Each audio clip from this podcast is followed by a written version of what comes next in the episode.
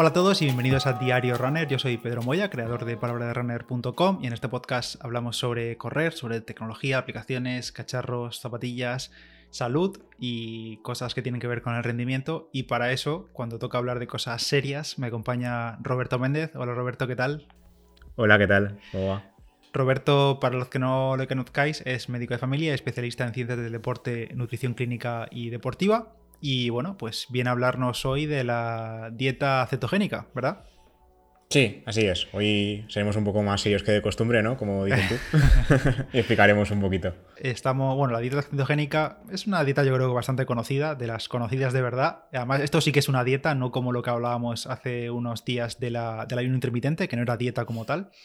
Así que, bueno, eh, explícamelo de base eh, en, tres líneas como qué sería una dieta cetogénica o también que se llama dieta keto, ¿verdad?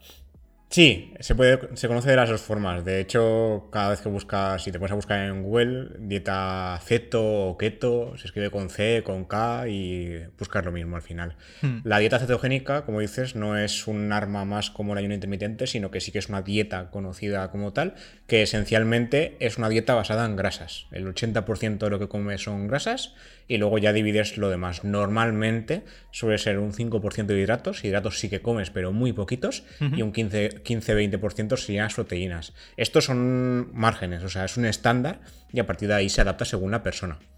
Claro, que esto sería como darle la vuelta a lo que a la dieta, digamos, equilibrada entre comillas que hace todo el mundo, que suele ser al contrario. El 70%, bueno, me lo invento, digo el 70%, pero la gran mayoría de, ese reparto de macro en, a cabo del día son carbohidratos. Y aquí sería al contrario, el peso se lo llevarían las grasas. Claro, eh, la, dieta equilibrada, como dices, que esto realmente, esto daría también para varios podcasts, porque la pirámide alimentaria fue un, vamos, un descontrol eso. En principio se nos recomienda un 50-60% de hidratos, un 30-35% de grasas y el resto proteína, que suele rondar el 15%. Como te pagues ese 15%, ya te dicen que es una dieta hiperproteica, que eso no es real, eso ya estamos viendo que no es así.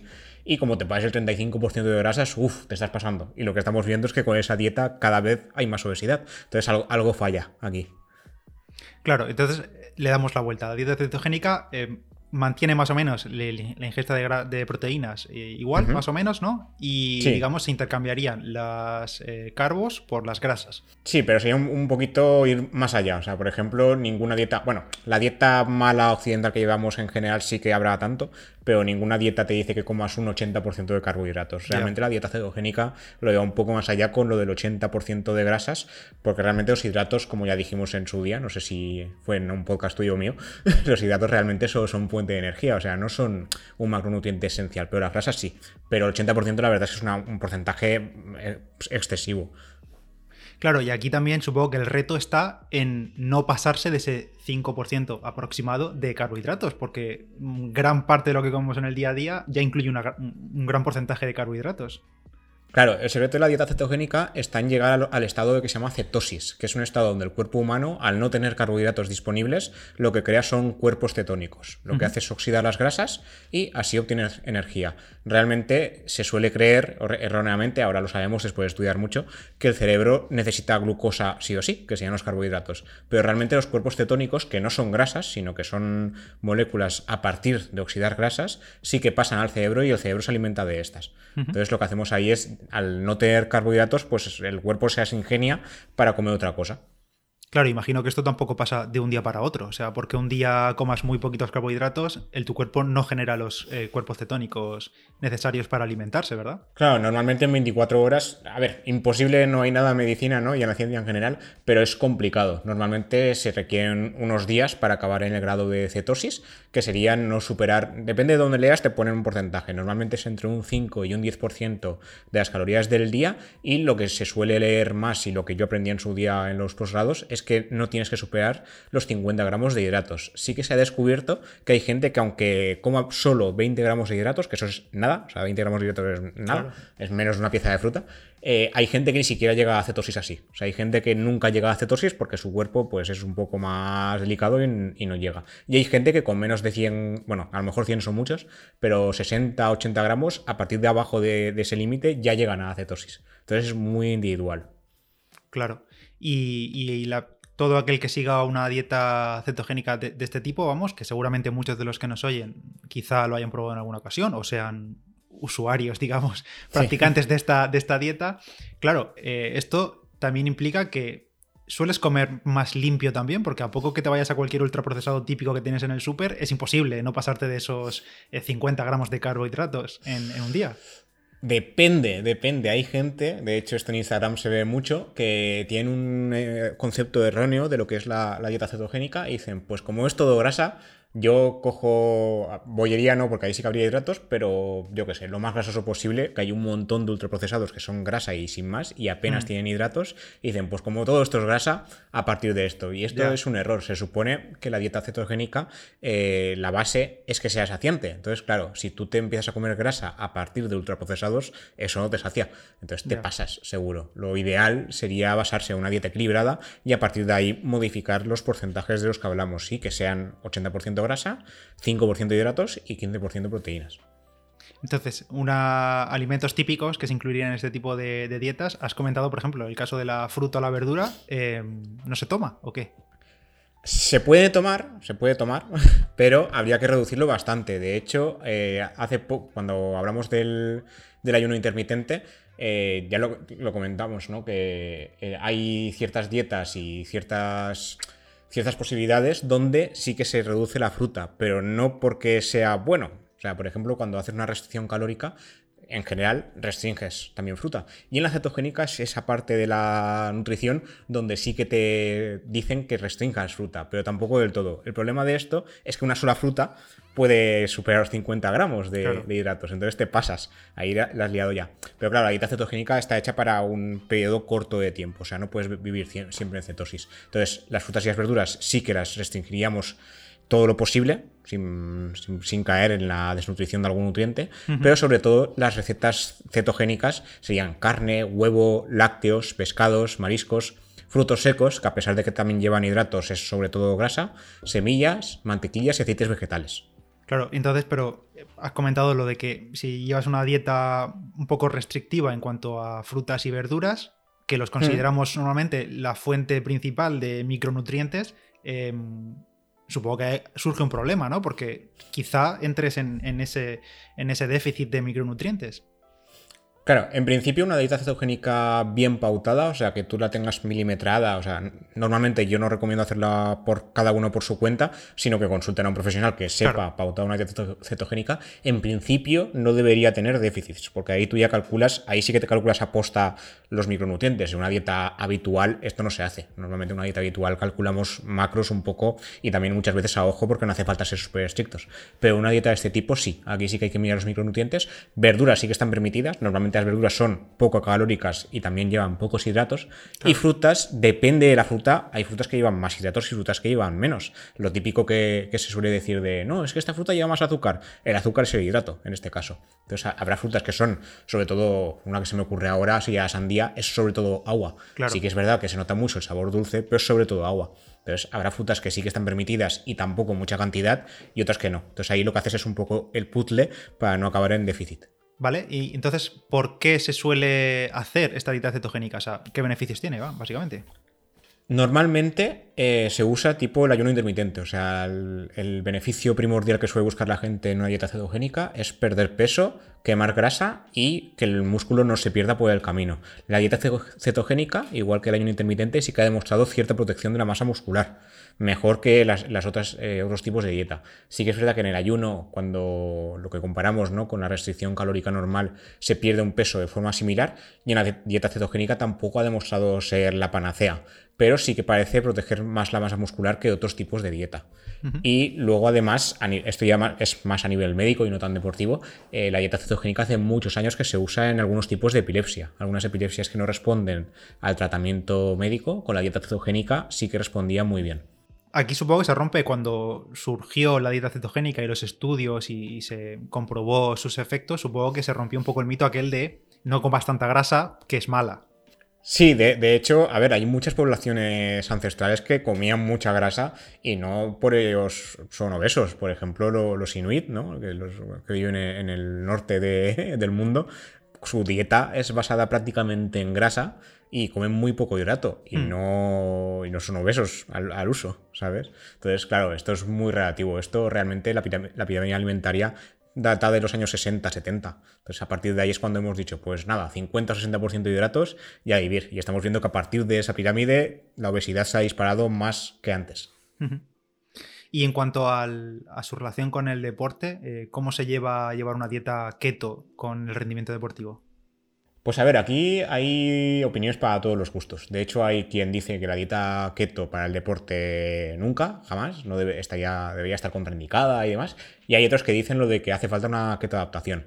Yo, como sab- sabrán ya los oyentes, yo me gustan las cosas que son un mix y yo creo que es un poco de todo. La dieta keto yo no creo que sea más recomendable, por lo menos si buscas mejorar en cualquier rendimiento, ya sea deportes de fuerza o de resistencia, no creo que sea lo mejor, porque si ya sabes que los hidratos te van bien, quiero decir, el cuerpo procesa mejor los hidratos y con eso tienes más energía y vas mejor, ¿para qué cambiarlo? ¿no? Mm. Pero si quieres hacer un, un cambio o dar un estrés controlado al cuerpo por probar, bien, pero a mejor de rendimiento no.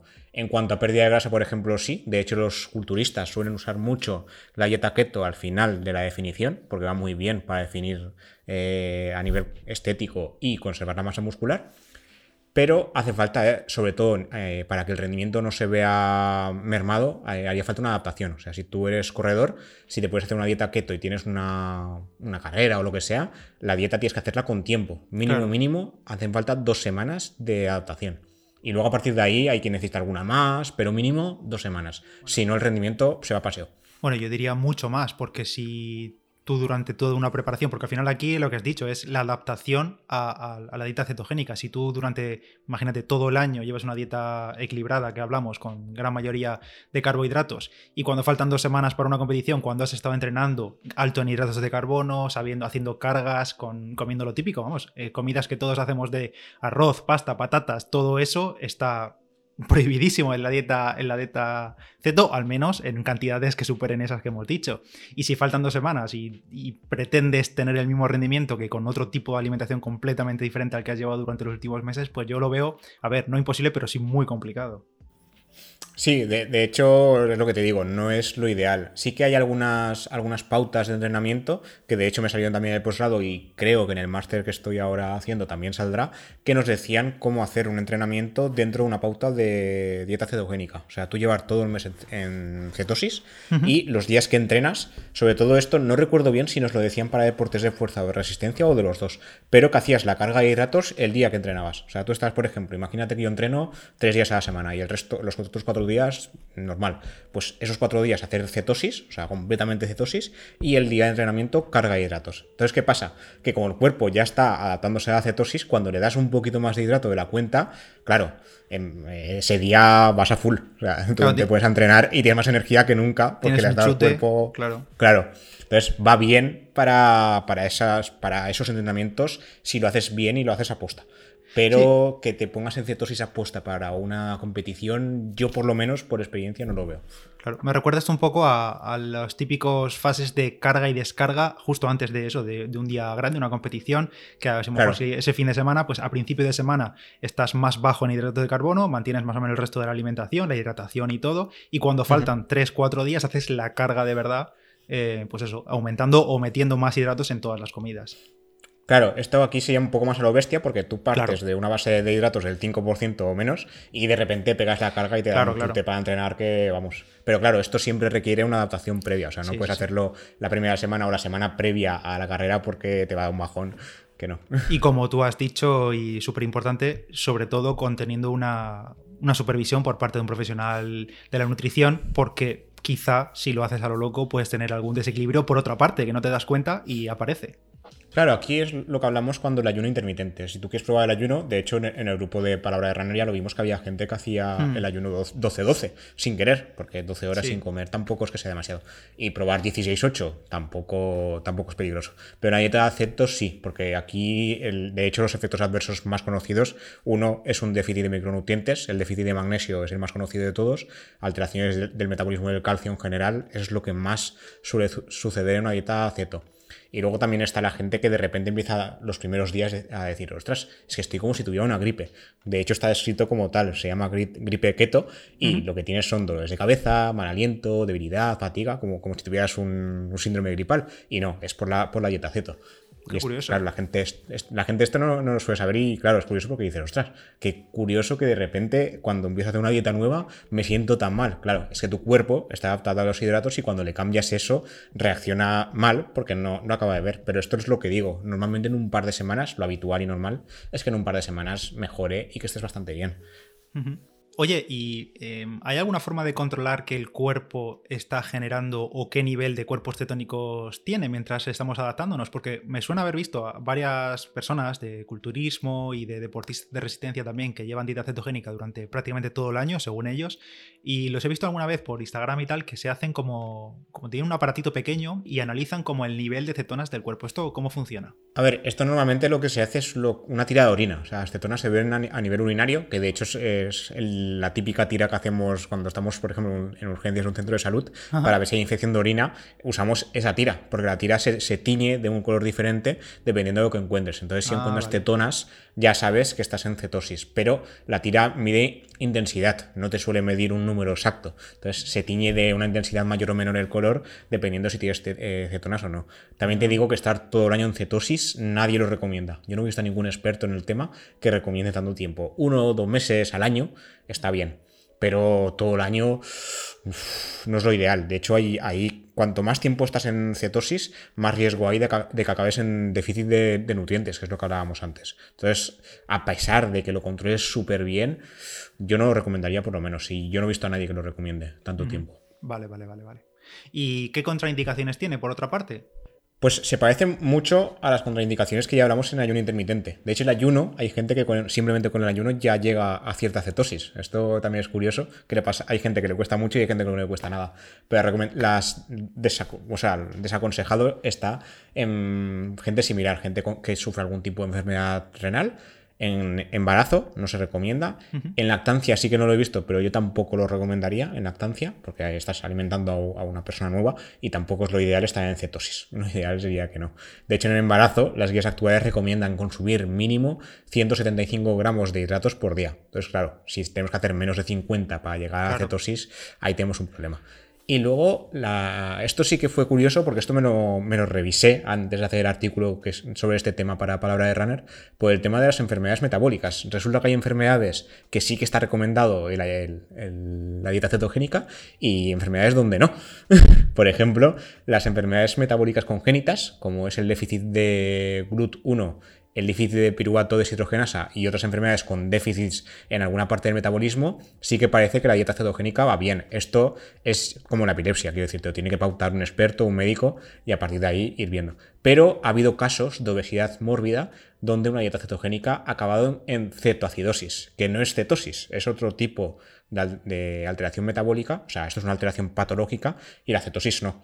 Entonces, aquí es que hay muchos, de hecho hay compañeros míos del hospital y del centro de salud que confunden muchas veces cetosis y cetadiosis. Son, son cosas diferentes, pero una cetosis en determinada patología previa sí que puede llegar a una cetoacidosis. En gente sana de momento no se ha visto. Vale. Sí, no, hay, casos puntuales donde no se puede hacer y como siempre en este caso, a diferencia del ayuno, yo sí que recomiendo que primero nos pongamos en manos de un profesional y que nos lo controle y sobre todo por el tema de déficits porque es súper fácil, incluso para gente que sabe pautar este tipo de dietas, es súper fácil que haya algún déficit nutricional.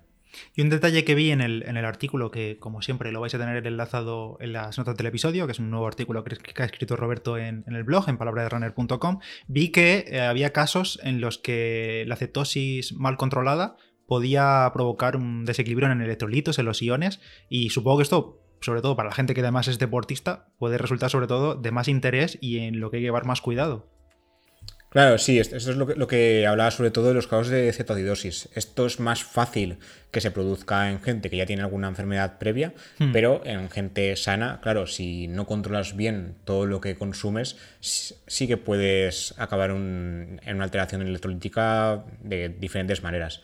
Normalmente, por ejemplo, en deportistas, que se controla un montón, ya lo vimos cuando, cuando hicimos el capítulo este de sales minerales, que la Hmm. gente se lleva sales detrás. Bueno, tú mismo me lo dijiste, ¿no? Que te lo llevas detrás por si acaso. Sí, sí. Claro, si ya de, de normal ya es relativamente fácil durante una carrera hacer un desequilibrio, imagínate en un tipo de dieta donde el 80% son grasas. Entonces, Claro, claro, Y, y encima no estás tomando las verduras y frutas donde en muchos casos gran parte de esos minerales vienen de ahí. Claro, ahí está el problema. Sobre todo eso, restringes micronutrientes sin, bueno, sin querer dentro del hecho de que es una dieta restrictiva y esto a largo plazo, a corto plazo no. Normalmente no es como la hiponatremia del corredor que te puede dar la pájara en medio de la carrera. Esto suele ser acumulativo, o sea, varios días. Pero si no te das cuenta, vas acumulando y a largo plazo pues tienes un problema. Vale, pues yo creo que ha quedado bastante claro. Ya decimos que en la descripción vais a tener eh, eso, todo el artículo completo con las referencias y todo lo que ha hecho Roberto. Y si tenéis cualquier consulta, pues nos la podéis dejar por por iVoox o por el grupo de Telegram, ahí en Palabra de Runner. Y, y nada más, muchas gracias Roberto, por como siempre. Nada, gracias a ti por invitarme. Ya sabéis que a Roberto le tenéis en todas las redes sociales, la tenéis todas también en las notas y también en su podcast La consulta del doctor Méndez, que lo está petando y es un crack, así que a escucharlo todo el mundo ahí, suscribiros que, que es gratis. adelante, adelante.